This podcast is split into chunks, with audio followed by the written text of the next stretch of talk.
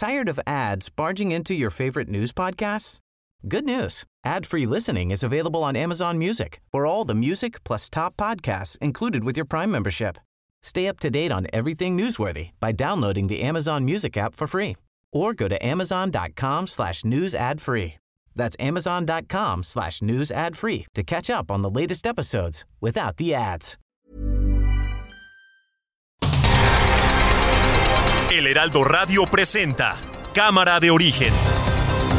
Un espacio para enterarnos del trabajo de las legisladoras y legisladores en los Congresos de México. En Cámara de Origen tiene la palabra Carlos Zúñiga Pérez.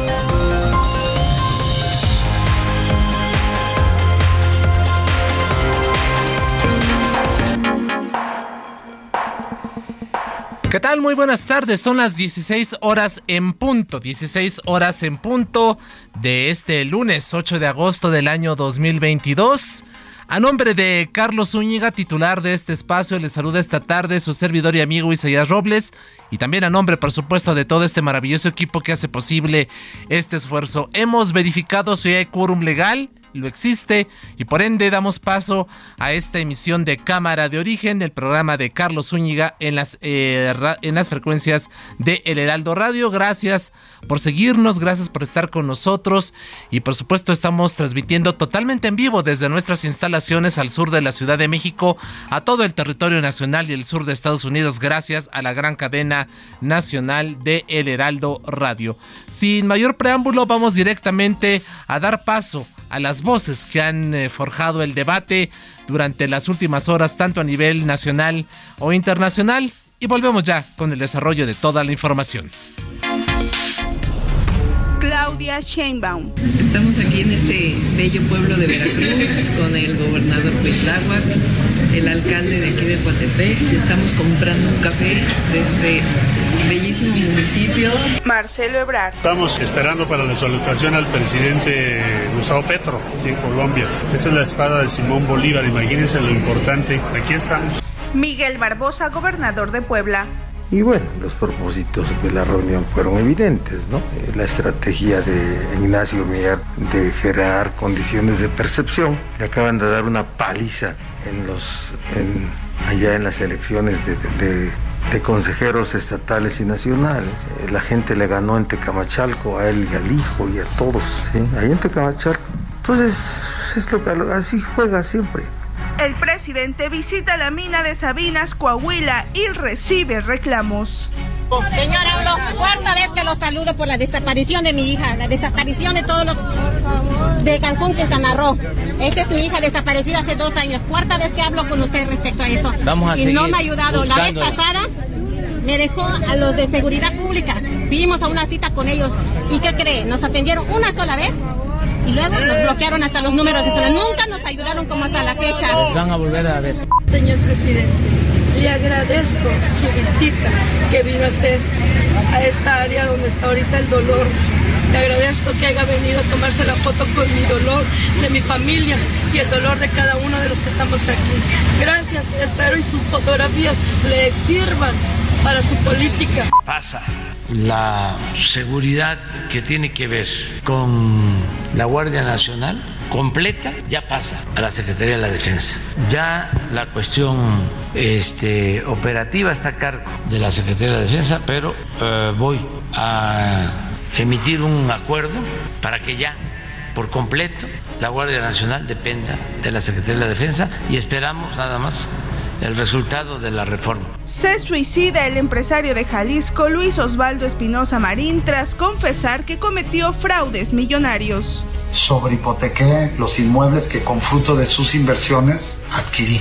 Actualmente ya no puedo seguir adelante. Todo el dinero que me dieron de inversiones está invertido en bienes raíces que están hipotecados. Muere Olivia Newton-John.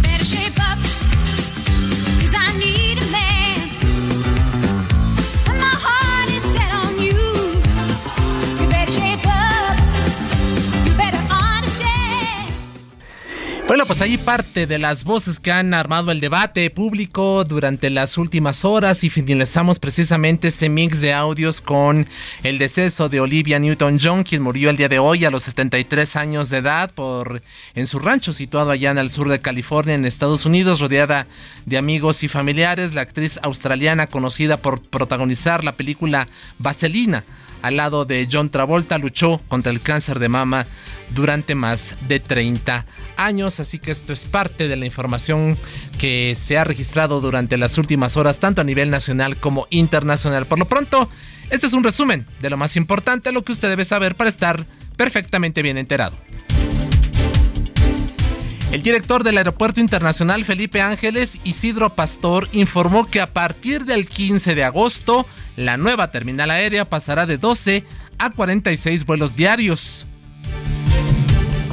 Por otra parte, el director del Aeropuerto Internacional de la Ciudad de México, Carlos Ignacio Velázquez Tiscareño, adelantó que no, no se suspenderán operaciones por los trabajos de reparación del edificio de la Terminal 2.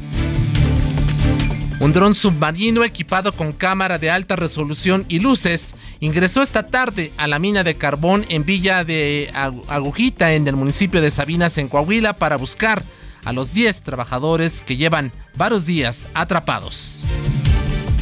Rosario Robles obtuvo una suspensión definitiva contra la orden de aprehensión por los delitos de delincuencia organizada y lavado de dinero, pero la medida no impide a la Fiscalía General de la República ejecutar el mandamiento judicial.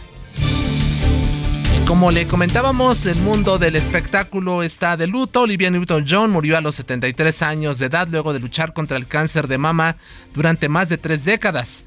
El actor y amigo de la actriz, John Travolta, quien protagonizó con ella la película Vaselina, escribió en Instagram, Mi querida Olivia, hiciste que todas nuestras vidas fueran mucho mejores. Tu impacto fue increíble, te quiero muchísimo te veremos en el camino y estaremos todos juntos de nuevo. Tuyo, desde el momento en que te vi y para siempre. Tu Dani, tu John.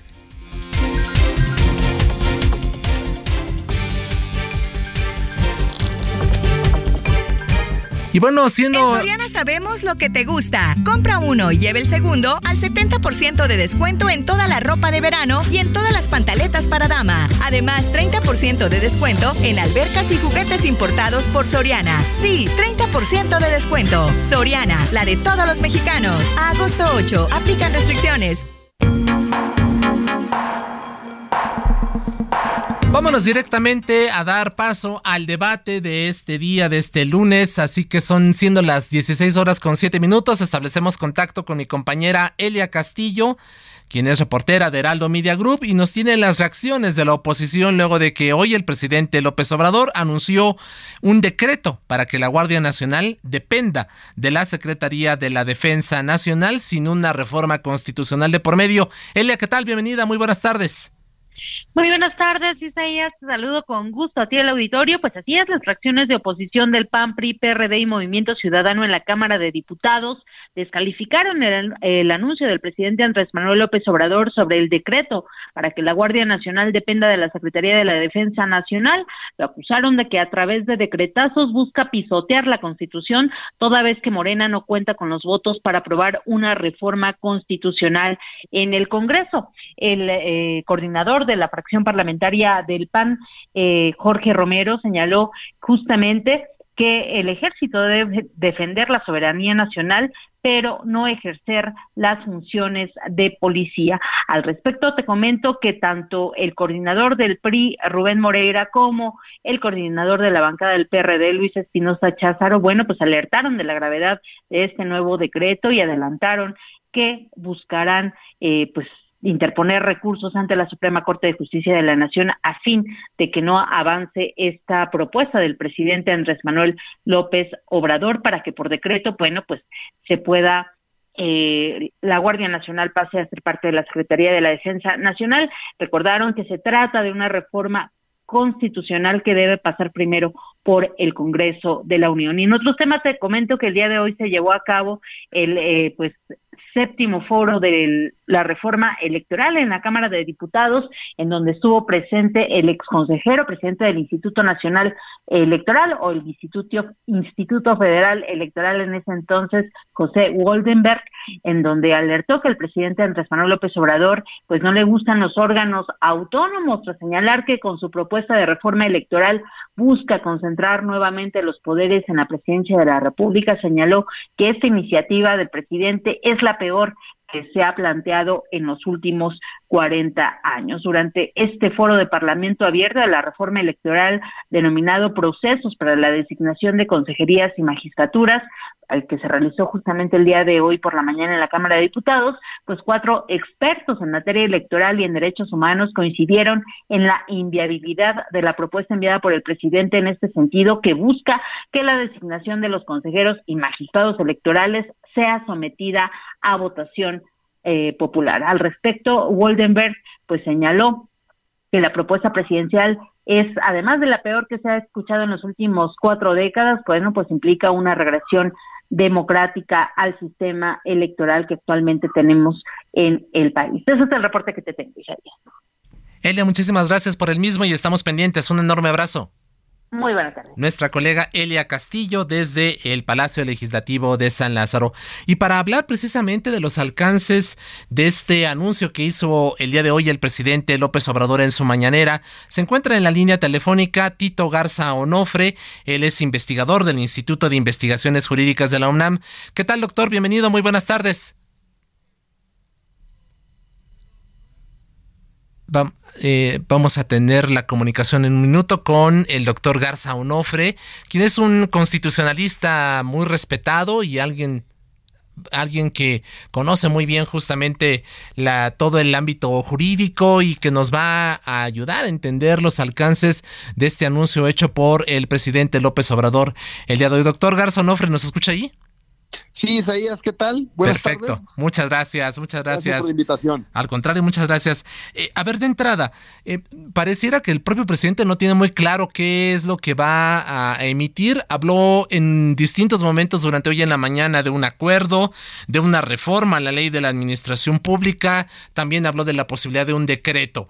Entonces, eh, tu, tu, primera impresión de, de, este anuncio hecho el día de hoy por la mañana por parte del primer mandatario, Tito. Claro que sí, con mucho gusto, Isaías. Mira, eh, lo primero que llama la atención es dónde están eh, los abogados del presidente, dónde está la consejera jurídica, porque lo cierto es que lo que anunció hoy en la mañana no tiene pie ni cabeza. Hay que recordar que la propia constitución, en una reforma que el propio Andrés Manuel López Obrador impulsó con la mayoría de todos los grupos parlamentarios, preponderantemente eh, morena, fue la creación de un nuevo cuerpo de seguridad en el Estado que fue la Guardia Nacional. La disputa en muchos eh, colectivos y organizaciones de la sociedad civil eh, reclamaban que este nuevo colectivo no fuera militar, que no siguiera la estrategia que impulsó desde hace muchos ya años Felipe Calderón y después retomó el presidente Peña Nieto, y donde parecía que es simplemente lo mismo, dotar de mayor poder, de mayor capacidad de armamento y de confrontación a las Fuerzas Armadas, al Ejército y la Marina, ¿no? Entonces la Constitución establece de manera clara que la Guardia Nacional tendrá un mando civil y será de corte civil. ¿Por qué? Porque la seguridad la tienen que hacer preponderantemente eh, personas que estén capacitadas en algo que no sea la confrontación. Recordemos todos los escándalos que ha habido con eh, la muerte de civiles en ocasión del ejército. El ejército no está propiamente para hacer prevención, sino para hacer reacción. Entonces, eh, si quieres modificar eso, tienes que cambiar sí o sí la constitución. Y para cambiar la constitución hay que tener mayoría en ambas cámaras y también tener mayoría en la mitad de la legislatura de los estados de la República. Sin embargo, eh, doctor Garza Onofre, en, en, los hechos lo que hemos visto es que una, primero, la Guardia Nacional eh, tiene, en realidad, opera bajo el, ya en los hechos, ¿no? Bajo el mandos, bajo mandos militares y bajo insignias de carácter militar. Y por otro lado, pues hemos visto que también al presidente, pues la Constitución, como que, pues él dice, y, no me vengan con eso de que la ley es la ley, ¿no?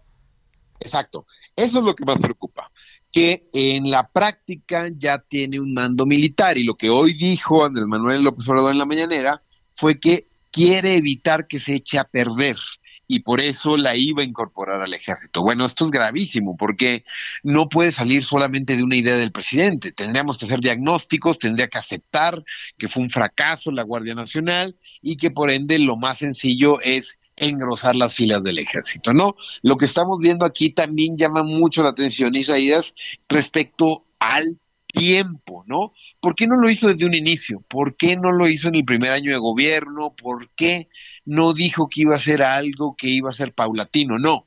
A dos años de que acabe su mandato, cuando ya las precandidaturas de, de la sucesión de, del Ejecutivo ya están en, plena campaña, parecería que el presidente quiere asegurar esto y no va a permitir que se debata en las cámaras, no va a permitir que eh, pase por un proceso propiamente democrático, sino simplemente lo quiere llevar a través de un acuerdo. Ahora, ¿cuáles serían, ¿cuáles serían los, eh, eh, doctor Garzonofe, cuáles serían los alcances de esto? Y bueno, ya la oposición, escuchamos con nuestra compañera Elia Castillo, ha advertido que van a recurrir a la Corte. Eh, ¿cuáles son los, eh, eh, los aspectos legales que puede seguir la oposición para impugnar esta decisión? Mira, esto es lo más grave, Isaías, que si el presidente lo quiere hacer, lo va a hacer, nadie lo va a detener. Lo hemos visto también en anteriores ocasiones cuando declaró de seguridad nacional todos los megaobras como el Tren Maya o la refinería de Dos Bocas, ¿no? Lo puede hacer. ¿Por qué? Porque eh, porque parecería que ya es sí mismo lo que estamos viendo, ¿no? Entonces, mientras lo haga, va a ser válido. Mientras no se impugne, va a seguir estando vigente este tipo de acuerdos que no te hablan más que una forma tramposa de llevar a cabo sus objetivos. ¿Cuáles son las alternativas? Lo que hemos visto durante todo este sexenio, que se impugne ante los jueces, ante los tribunales y que eventualmente llegue a la Suprema Corte para que lo declare eh, inconstitucional. Solo que para esto se va a tardar va a tardar tiempo, va a tardar semanas, va a tardar meses, y no hay que olvidar que al día de hoy la Suprema Corte no ha resuelto el primer acuerdo militarista, es decir, está pendiente. Entonces, entre el desgaste institucional, entre el tiempo que tenemos el retraso en la Suprema Corte, que parecería que no le entra a los temas que verdaderamente le importan al presidente, pues estamos en el peor de los escenarios, porque al presidente ya no le interesa respetar la Constitución, sino gobernar a punta de acuerdo y de decreto. ¿Cuál el riesgo de esto, doctor Garzón Ofre? No, el riesgo de esto, Isaías, es bastante grave. Uno, que la Constitución simplemente no sirva eh, para tener un marco de las actuaciones de límite al poder público, ¿no? Que la Constitución la entiendan eh, más a voluntad y a capricho antes que a largo plazo y de manera institucional. Lo segundo es que parecería que el ejército cada vez tiene más, más, más, más poder y cada vez está en aduanas y cada vez ahora está en los aeropuertos y desde hace ya bastantes años se ha ido metiendo de manera sigilosa a la vida pública de este país. El problema con eso no está en que el ejército realice funciones. El problema está en que estas funciones tienen que apegarse a un marco legal, de decir cuáles son los límites, cuáles son las maneras de rendir cuenta, cuáles van a ser las transparencias. Parecía que llega el ejército y desconocemos el ejército porque el ejército es opaco, porque el ejército no rinde cuentas como cualquier institución del Estado mexicano. Sabemos cuáles son los cánones, cuáles son los estándares y así, tarde que temprano, cuando ya tengamos todo este país militarizado, parecería que los riesgos que se advirtieron en su momento van a ser demasiado tarde para lo que pueda pasar a futuro. Entonces, en definitiva, es una, un, un completo desprecio por la Constitución y el riesgo que el ejército no está preparado para rendir cuentas y para satisfacer los estándares democráticos que esperaríamos tener en estas alturas en este país. Así es, doctor eh, Tito Garza Onofre, Juan Jesús Garza Onofre, gracias por estar con nosotros esta tarde aquí en Cámara de Origen y seguimos pendientes para continuar hablando de este y otros asuntos. Por lo pronto, un enorme abrazo, gracias. No, gracias a ustedes por la invitación y que tengan un buen lunes. Muchas gracias. 4 con 19. Vamos ahora con la diputada del PRI, Sayonara Vargas. Luego de meses eh, de postergación, la semana pasada, finalmente el jueves, la titular del CONACID, María Elena Álvarez Bulla, por fin se reunió con legisladores. ¿Fue ¿Cuál fue el ánimo de la reunión? ¿Los dejó satisfechos? Diputada Sayonara Vargas, diputada federal del PRI, ¿qué tal? Bienvenida, buenas tardes. Muy buenas tardes, Isaías. Pues Em, con, un, con un sabor de boca a medias, seco, porque efectivamente después de 10 meses tuvimos una reunión vía Zoom y la, lo primero lo que esperábamos era una reunión de manera presencial con toda la Comisión de Ciencia y Tecnología, lo cual no ocurrió así y que realmente pues lo esperábamos porque previo unos días antes ella misma se había reunido nada más con la fracción parlamentaria de Morena. Así que, este, pues con nosotros, con, el, todo el resto de los diputados y junto también con los de Morena, pues fue vía, vía remota. ¿Cuál fue el, el, final, digamos? ¿El resultado? El resultado de esta reunión, pues que nos dijo lo mismo, este, que realmente muchas de las situaciones que se están viendo y realizando en el CONACID son opacas, hay mucha opacidad en, en estas en las actividades y en las acciones que realiza la propia directora al interior del CONACIT. Le increpábamos varios de los diputados porque una de las cosas eh, recurrentes que la directora habla es sobre una ciencia neoliberal. Y en cada una de las de los slides de la presentación que poco a poco nos fue desarrollando decía que simplemente lo que ahora está ocurriendo, hay pregunta expresa personal, le dije que usted va cuáles son las cuentas que va a entregar después de seis años y, lo cual me contestó quitar la corrupción y este y pues todos los malos manejos. Y bueno pues cuando ya tienes una respuesta de esa naturaleza en lugar de decir vamos a incrementar el número de fideicomisos vamos a incrementar la ciencia básica en este país vamos a apoyar a la investigación en las instituciones de educación superior este y otras cosas y vamos a trabajar a lo mejor en una vacuna mexicana contra el COVID, con, etcétera, etcétera, y te contesta esto, pues finalmente es un resultado eh, que, no esperábamos. Claro. Diputada, ¿qué, pasó? Les, ¿Les respondió qué pasó con el dinero de los fideicomisos a ciencia y tecnología? ¿Qué, ¿Dónde están esos recursos? Esa, esa fue una chulada más porque realmente cuando alguien le contesta sobre esos recursos, este, pues dice que en realidad se regresa ese recurso regresa dinero, que eso nos sorprende muchísimo porque no es ocupado, y dice, pues esos dineros de los fideicomisos se fueron a las obras importantes del presidente. Palabras más, palabras menos. O sea, se fueron al tren Maya, al aeropuerto, a la, refinería. Exactamente. ¿Cuántos recursos les dijo? ¿Cuánto ascendía, a cuánto ascendían el monto total de todos estos fideicomisos que fueron eliminados? Hablaba de más de 20 mil millones de pesos. Entonces, bueno, pues es una cifra que nosotros nos nos cayó de sorpresa, nos, y, yo, y yo le pregunté también posteriormente, le dije, bueno, y usted sabe que hay un planteamiento, un POA, un una programación anual para ocupar estos recursos y que pues es realmente una grosería, era algo inédito, en donde puedas tú regresar un dinero y me dijo, bueno, pues así es esto. O sea, finalmente ¿no? Este, Oiga, sobre, sobre los pagos a estudiantes becados, el incumplimiento de esto y eh, a quienes están sobre todo en el extranjero, la reducción de becas de posgrado, ¿qué les dijo? Dijo que pues finalmente esto no, no estaba ocurriendo, de alguna manera eh, negó las participaciones, de hecho afirmó que se hubo un incremento en las becas, lo cual es, no es cierto, este, hay un incremento en las becas durante estos cuatro años, hay una un, un, mayor apapacho, un mayor apoyo a la comunidad científica también, lo cual no es cierto.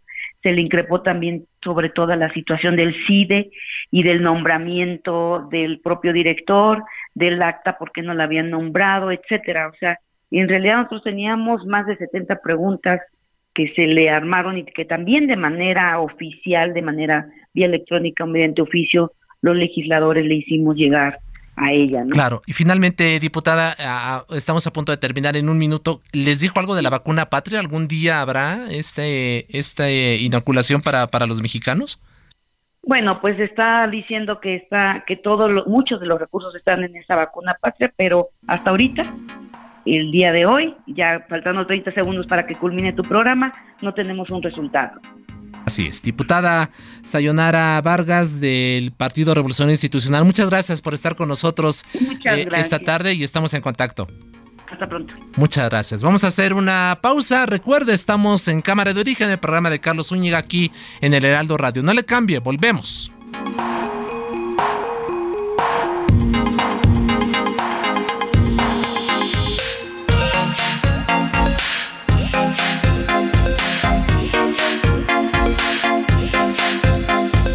Sabemos lo que te gusta. Lavadora Whirlpool de 16 kilos a solo 8,499 pesos. Y freidora de aire Black Decker de 3.5 litros o RCA de 2 litros a solo 999 pesos cada una.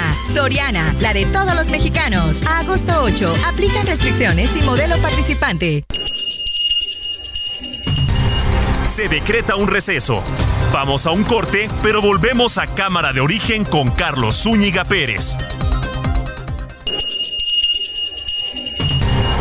Se reanuda la Tired of ads barging into your favorite news podcasts? Good news. Ad-free listening is available on Amazon Music. For all the music plus top podcasts included with your Prime membership. Stay up to date on everything newsworthy by downloading the Amazon Music app for free or go to amazon.com slash news ad free. That's amazon.com slash news ad free to catch up on the latest episodes without the ads. Volvemos a Cámara de Origen con Carlos Zúñiga Pérez. Siendo las 4 de la tarde con 30 minutos, reanudamos la sesión de esta Cámara de Origen eh, del lunes 8 de agosto del año 2022. A nombre de Carlos Zúñiga, titular de este espacio, le saluda a su servidor y amigo Isaías Robles y vamos directamente a más información. Actualicemos los últimos datos que se tienen sobre la situación que prevalece en la mina El Pinabete allá en Coahuila, desde donde desde hace 10, eh, varios días, desde el miércoles pasado, 10 mineros permanecen atrapados. Nuestro compañero corresponsal Alejandro Montenegro, corresponsal de Heraldo Media Group, nos tiene los últimos detalles. Alejandro, ¿qué tal? Bienvenido, muy buenas tardes. ¿Qué tal, Isaías? Muy buenas tardes, te saludo con mucho gusto. Y bueno, pues con la última actualización de, este tema, como ya comentabas, ya cinco días que llevan atrapados estos mineros en este pozo inundado en el municipio de Sabinas, Coahuila. Y bueno, pues comentarte que eh, hace, hace unos minutos ya ingresó a la al pozo el dron un dron acuático de la Secretaría de Marina, que bueno, pues tiene este el objetivo de revisar las condiciones precisamente en las que se encuentra eh, este pozo. Fue ingresado junto con un, un elemento de la Secretaría de la Defensa Nacional y bueno, pues eh, eh, como te decía, se está buscando confirmar que no haya ningún obstáculo, que no haya algo que impida las labores de rescate eh, esa es la principal tarea que va a realizar. Va a ser más tarde cuando eh, se le informe a los familiares de los mineros atrapados cuáles fueron los resultados de este estudio que se está realizando en estos momentos. El dron permanece en el pozo, está haciendo su eh, labor y más tarde, como te comento, le van a señalar a los em, familiares de los mineros cuáles fueron los resultados y si ya se tiene alguna estimación para ingresar a la búsqueda y rescate de estas personas. Justamente sobre ese tema en la mañana el titular de la Secretaría de la Defensa Nacional, Luis Crescencio Sandoval, calculaba que será a mitad de semana cuando se pueda ya efectuar esta búsqueda de los trabajadores. Sin embargo, bueno, pues todavía no se tiene una fecha exacta para estas labores y bueno, pues mientras tanto las autoridades mantienen las labores para eh, la extracción de agua de este pozo que faciliten precisamente los trabajos de rescate. Ya están trabajando a 386 litros por segundo que se están sacando y bueno, pues espera que eh, en los próximos eh, horas, los próximos días ya estén en condiciones de poder bajar. Justo mencionaban que eh, en la mañana en la conferencia de prensa del presidente López Obrador, bueno, pues se señalaba que ya se ha bajado significativamente el nivel de los pozos, el nivel de agua en los pozos, pero bueno, pues todavía no lo suficiente para que puedan ingresar a esta mina. Así es, Alejandro. Entonces vamos a esperar los resultados que arroje la labor de este dron subacuático y en función de ello se determinará cuándo eventualmente podrán ya entrar los buzos para eh, rescatar a los 10 mineros que se encuentran atrapados desde el pasado miércoles, ¿no? Así es, es lo que se espera, que con, esta, con este estudio que se está realizando, bueno, pues ya se pueda tener eh, una fecha exacta eh, pues a lo que dijo el secretario de la Defensa, que sea eh, a mitad de semana. Y bueno, pues habrá que esperar sus resultados que estaremos informando conforme se vayan dando los familiares. Sí, es como siempre, Alejandro, muchas gracias. Estaremos pendientes de tus otros reportes en los diversos espacios de Heraldo Media Group. Por lo pronto, un fuerte abrazo y estamos en contacto. Muy buenas tardes. Gracias, Alejandro Montenegro. Vamos a más información. Autoridades de la Secretaría de Turismo y Cultura entregaron a la actriz y conductora Mónica Noguera la marca turística Morelos, la Eterna Primavera, para que sea la imagen oficial de la campaña que se lanzará próximamente para seguir proyectando al Estado como destino estratégico en la zona centro del país. Esto ocurrió en el marco del cierre del festival Morelos, la Eterna Primavera, que se llevó a cabo del viernes pasado hasta este domingo, con actividades artísticas y culturales eh, Julieta Goldswick, quien es eh, titular de la Secretaría de Turismo y Cultura, destacó que el gobernador Cuauhtémoc Blanco mantiene como prioridad la reactivación de los sectores económicos de la entidad. Y vámonos ahora a más información. Finalmente, la Junta de Coordinación Política de la Cámara de Diputados acordó solicitar un periodo extraordinario para votar la designación de una diputada o un diputado de Movimiento Ciudadano en la Comisión Permanente. Para hablar del tema, se encuentra ya en la línea telefónica, ahora sí que como se dice en el argot el legislativo para alusiones personales, la vicecoordinadora de Movimiento Ciudadano allá en San Lázaro, la diputada Mirza Flores. Diputada, ¿qué tal? Bienvenida, muy buenas tardes. Isaías, ¿cómo estás? Muy buenas tardes. Un saludo para ti, tu apreciable equipo del Heraldo y sobre todo para tu público que el día de hoy nos escucha. Efectivamente, Isaías, Junta de Coordinación Política finalmente accede a asumir la sentencia del tribunal eh, para que se incorpore Movimiento Ciudadano a la comisión permanente. Así es, ajá. A ver, a ver. Vámonos ahora sí que como diría el descuartizador, vámonos por partes. Ajá hay todo un proceso, digamos, burocrático bicameral para que este tipo de eh, iniciativas se aprueben dentro de la comisión permanente. ¿Por qué? Porque Junta de Coordinación Política, una vez que asume la decisión del Tribunal eh, Electoral del Poder Judicial de la Federación, redacta una iniciativa misma que envía a eh, la comisión, a la mesa directiva de la comisión permanente. La comisión permanente tiene dos caminos. Uno, que lo turne a comisiones o que directamente en el Pleno vote eh, esta iniciativa de la Junta de Coordinación Política. Obviamente, como hemos conocido todo este tiempo cómo trabaja Morena y sus aliados, que son el Verde y el PP, seguramente no van a querer aprobarlo en el Pleno. Está por verse más. Celebraría que en ese momento lo aprobaran en el Pleno de la Comisión Permanente para que lo regresaran a la presidencia de la mesa directiva eh, para que eh, eh, nos convocaran al Pleno de la Cámara de Diputados a sesión extraordinaria. Entonces, en estos dos caminos que tiene, pueden recibir la iniciativa turnarla a comisiones, que se discuta en comisiones, se vote en comisiones de la comisión permanente, regrese a la mesa eh, directiva de, de, la comisión permanente, se vote y entonces envíen la iniciativa votada de Junta de Coordinación Política de regreso a la Cámara. Junta de Coordinación Política la turna a la presidencia y la presidencia tendría que convocarnos para que el Pleno de la Cámara de Diputados votáramos ratificando la iniciativa como comisión originaria, como la Cámara originaria. Era un periodo extraordinario, ¿no? Dentro del periodo extraordinario, pero a ver, estamos hablando que faltan tres semanas para que concluya el periodo extraordinario e inicie el periodo ordinario de sesiones. Es, por eso que esta novela todavía no se termina, Isaías. Esta novela todavía parece que tiene más capítulos en relación a la justicia que no se quiere hacer por parte de Morena y sus aliados para los más de tres millones y medio de personas que votaron por un proyecto político que se merecen estar representados. Es decir, Morena y sus aliados están vulnerando los, los derechos políticos electorales de más de tres millones y medio de personas. Eh, eh, vamos, es una táctica dilatoria. Al final de cuentas, como usted bien dice, vamos a, llegar al, inicio del periodo ordinario sin que se realice todo este enorme proceso eh, burocrático, como usted bien lo comenta, y pues, sencillamente pues, ya no tendrá ningún sentido, ¿no? Exactamente. A ver, ¿qué es lo ideal? ¿Qué sería lo política y éticamente correcto? Que la iniciativa de la Junta de Coordinación Política de la Cámara de Diputados la reciba la mesa directiva de la comisión permanente y en el pleno de la comisión permanente se apruebe. En ese momento se apruebe y la manden de regreso a la Cámara de Diputados pero como ya los hemos conocido cómo se comportan, digamos que yo no creo que esta novela ya este sea el, el penúltimo capítulo para ver el capítulo final. Yo creo que tiene más capítulos esta telenovela, seguramente querrán burocratizarlo, seguramente querrán tener todas las acciones dilatorias posibles para que entonces se nos llegue la hora de que inicie el periodo ordinario de sesiones y no hayan aprobado la iniciativa de la Junta de Coordinación Política y casi, casi, casi que volvamos a empezar. Oiga, ¿y qué, qué, qué precedentes marca esta situación? Digamos, el Tribunal Electoral, el Poder Judicial de la, de la Federación es la máxima autoridad en materia electoral del país.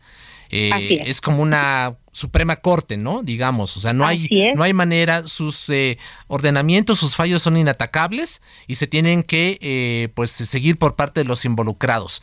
¿Qué precedente marca esta situación que tuvieron que ustedes que enfrentar allí en Movimiento Ciudadano para integrarse a la permanente sin hacer caso a las múltiples resoluciones, porque no es la única, ni la primera ni la única que hizo el tribunal sobre esta materia? Que Morena una vez más deja eh, fehaciente el hecho de que no respeta las instituciones y no respeta la ley, porque está violando los derechos de más de tres millones y medio de personas de manera descarada. La verdad es que para nosotros ha sido una desagradable sorpresa ver la manera en que sus discursos hablan del respeto a la ley y del respeto a las instituciones y sus hechos nos hablan de otra cosa, es decir, no están respetando la institución del el voto de las personas. El voto de las personas debe de tener un valor porque merecen ser representadas los tres millones y medio de personas que votaron por Movimiento Ciudadano, número uno. Número dos, que en la Cámara de Diputados lo que tanto criticaron ellos de los mayoriteos que antes hacían el PRI y el PAN, déjenme presente que son mucho peores que lo que tanto criticábamos. Dejan un presente de la violación a derechos políticos electorales de, los ciudadanos en México. Dejan el presente el precedente de que no respetan la ley y dejan el presente de que no respetan las instituciones. Es un precedente que debe de alarmarnos. Y lo que no están tomando en consideración es que las autoridades de Morena, que se niegan a asumir la sentencia del tribunal, no solamente es que estén cayendo en desacato, están cayendo en desacato de una autoridad electoral misma que puede desestimar en el caso de que ellos el día de mañana quisieran registrarse para cualquier candidatura en cualquier lugar del país y pueden no tener el registro de su candidatura por tener el antecedente. Estos legisladores de no haber acatado una sentencia judicial. Esa sería la consecuencia. Entonces, en todo caso, aquellos eh, quienes han desacatado estas, estas fallos del tribunal no podrían eventualmente eh, aspirar a algún cargo de elección popular en el futuro por este asunto del desacato. Así es, o sea, ellos mismos se están disparando en una rodilla, Isaías. Ellos mismos no están tomando en cuenta que la ley es muy clara cuando dice que una de las razones por las que una persona no podría registrar su candidatura es por desacato a sentencias judiciales, es por no cumplir lo que te marque un tribunal y más un tribunal electoral. Y en este caso, diputada, eh, ¿a quién sería directamente, a quiénes, eh, póngale nombre usted a quienes han desacatado esta resolución del tribunal? Bueno, pues los representantes de Morena, los representantes del PP y los representantes del Verde Ecologista en la Junta de Coordinación Política de la Cámara de Diputados y por supuesto el presidente de la mesa. Estamos hablando de los coordinadores, ¿no? Digamos, la Junta de Coordinación Política se integra por los coordinadores de cada uno de los grupos parlamentarios. Por los coordinadores y vicecoordinadores, que son ellos quienes han votado en contra la decisión del tribunal cuando el, tribunal les envía la sentencia para que en, en, Junta de Coordinación Política se apruebe y ellos son los que votan en contra de, la, de, de acatar la sentencia del tribunal electoral. Entonces, para dejarlo muy claro, quienes han desacatado este fallo del tribunal, que son los coordinadores y vicecoordinadores de Morena, PT y Partido Verde, y por ende, ninguno de ellos podría aspirar en el futuro a algún cargo de elección popular debido a este desacato. Así como el presidente de la mesa directiva. Y el presidente de la mesa directiva. Perfecto. Diputada Mirza Flores, pues como usted bien dice, esta novela continúa, no ha tenido un final agradable, ni mucho menos. Vamos a seguir, vamos a ver qué pasa de aquí al 31 de agosto cuando concluye la Comisión Permanente sus funciones y estamos en contacto con usted y por supuesto dándole seguimiento a este asunto. Por lo pronto, muchísimas gracias. Isaías, me sigo quedando a tus órdenes y a las órdenes de todo el público tan respetable de Heraldo. Hasta pronto. Muchas gracias a la diputada Mirza Flores, vicecoordinadora de Movimiento Ciudadano en la Cámara de Diputados. Vámonos ahora directamente con nuestra corresponsal Mayeli Mariscal hasta el estado de Jalisco. Ella es corresponsal de Heraldo Media Group. ¿Qué información nos tienes, Mayeli? Bienvenida, buenas tardes. Hola, ¿qué tal Isaías? Muy buenas tardes. Buenas tardes también a todo el auditorio. El diputado panista Gustavo Macías Zambrano se deslindó del el abogado eh, Luis Osvaldo, eh, perdón, Espinosa Marín. Él es el dueño, era el dueño de esta empresa, asesores jurídicos profesionales, que cometió pues una serie de fraudes inmobiliarios y quien también eh, se daba cuenta que había asesorado a este diputado, el diputado ahora federal panista, en el tema de trasplantes. Él eh, estuvo impulsando una iniciativa para que a nivel nacional estos fueran regulados, incluso poder atraer fondos para las personas que así lo requirieran. Y bueno, eh, lamentablemente el sábado, cuando la fiscalía acude a realizar pues esta investigación por los fraudes millonarios, eh, lo descubren en su cama, ya eh, pues en un ejercicio de autoagresión, en donde pues el día de hoy dice el diputado que nunca estuvo cobrando ningún salario, no hubo un contrato eh, que mediara esta asesoría y solamente dice que pues bueno, se acercó a él porque fueron compañeros de la universidad. Incluso dijo que la una supuesta identificación o charola llamada coloquialmente que se mostraba como asesor a este abogado dice que pues es falsa y que se deslinda totalmente la Cámara de Diputados en este sentido.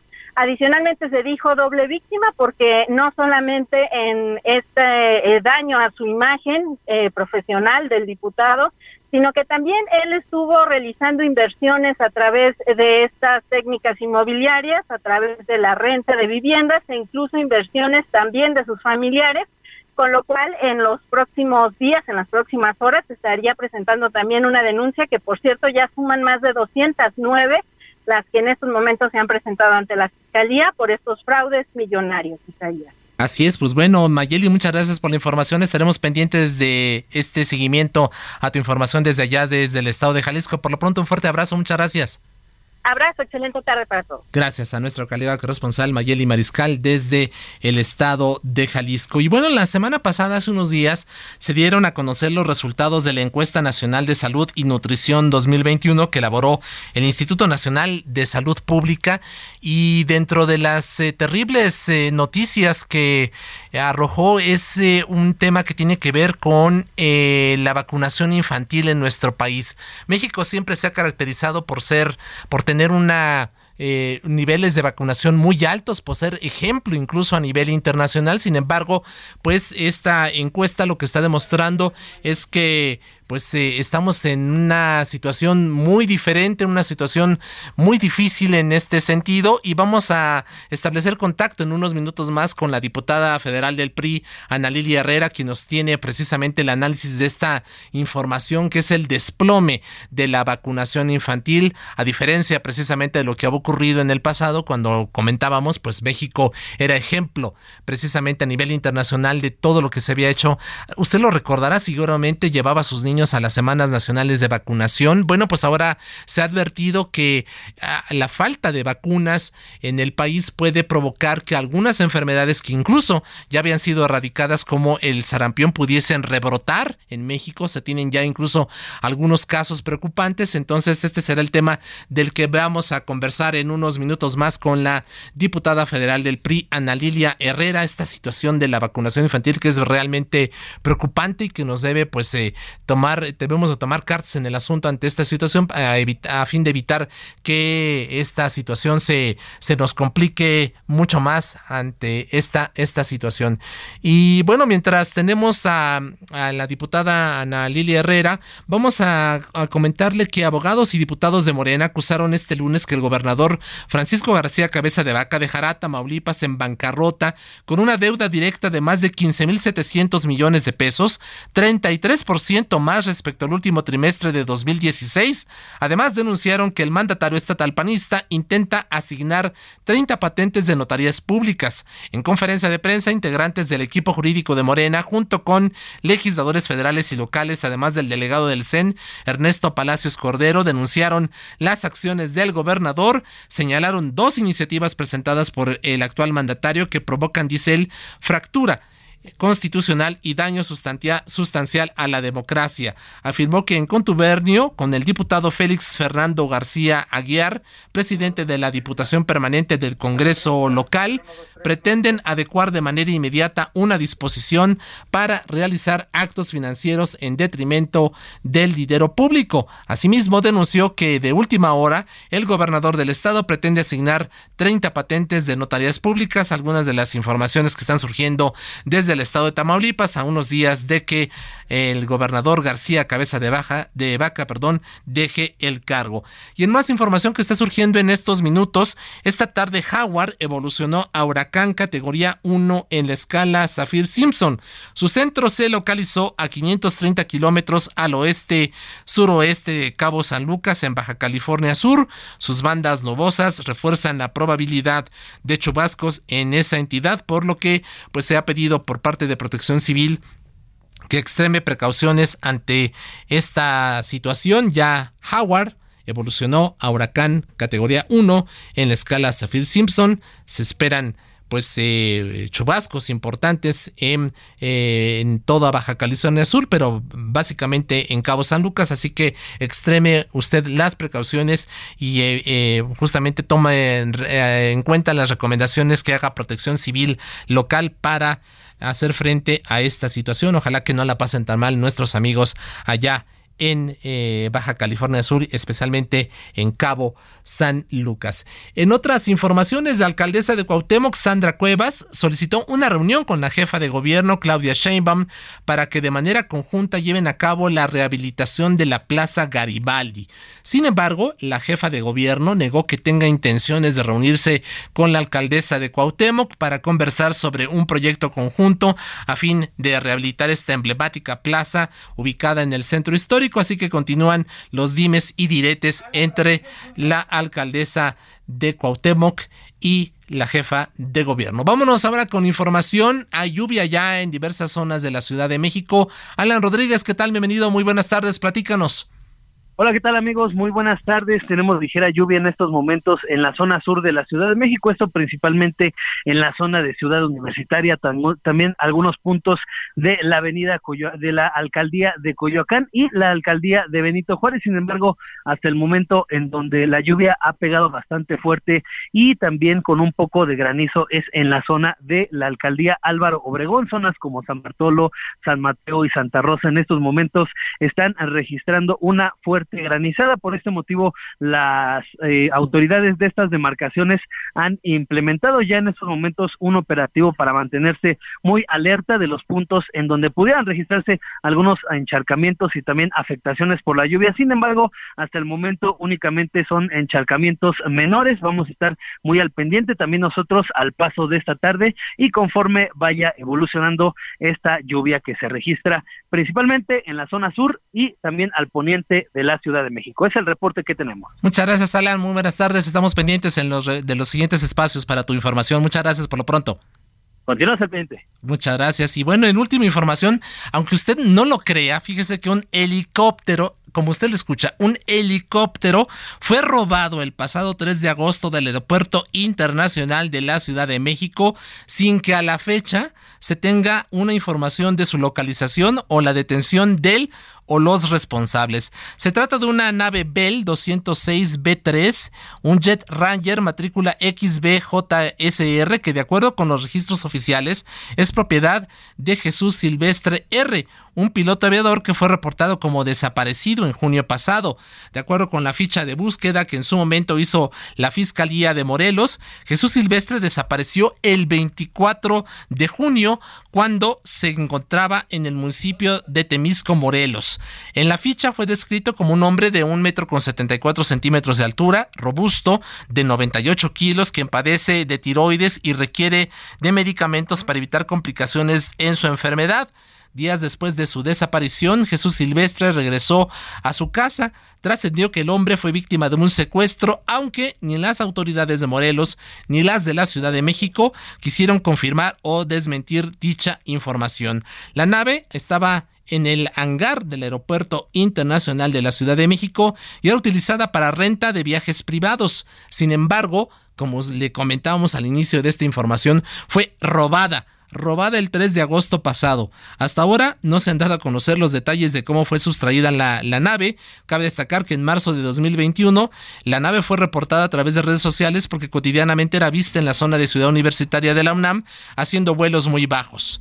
Así que la Fiscalía de la Ciudad de México fue la que recibió el reporte del robo, por lo que inició una carpeta de investigación. Vamos a ver qué ocurre. Si alguien tiene noticias de este helicóptero, por favor, avísele a las autoridades porque no tienen ni idea de dónde se encuentra la aeronave. Muchas gracias por habernos seguido en esta cámara de origen. Gracias a quienes hicieron posible este esfuerzo. Gustavo Martínez en ingeniería, Alejandro Muñoz en operación técnica, Iván Marín en la coordinación de información, Alger Arerén en la producción general. A nombre de Carlos Íñiga, titular de este espacio, se despide de usted, su servidor Isaías Robles, quien le pide que se quede con Javier Solórzano en el referente informativo y en las frecuencias de El Heraldo Radio. Muy buenas tardes, gracias, cuídese.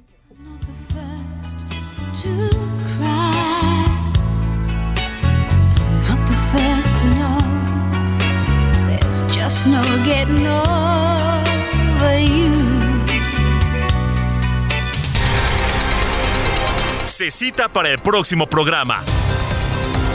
Cámara de origen, a la misma hora, por las mismas frecuencias del Heraldo Radio. Se levanta la sesión.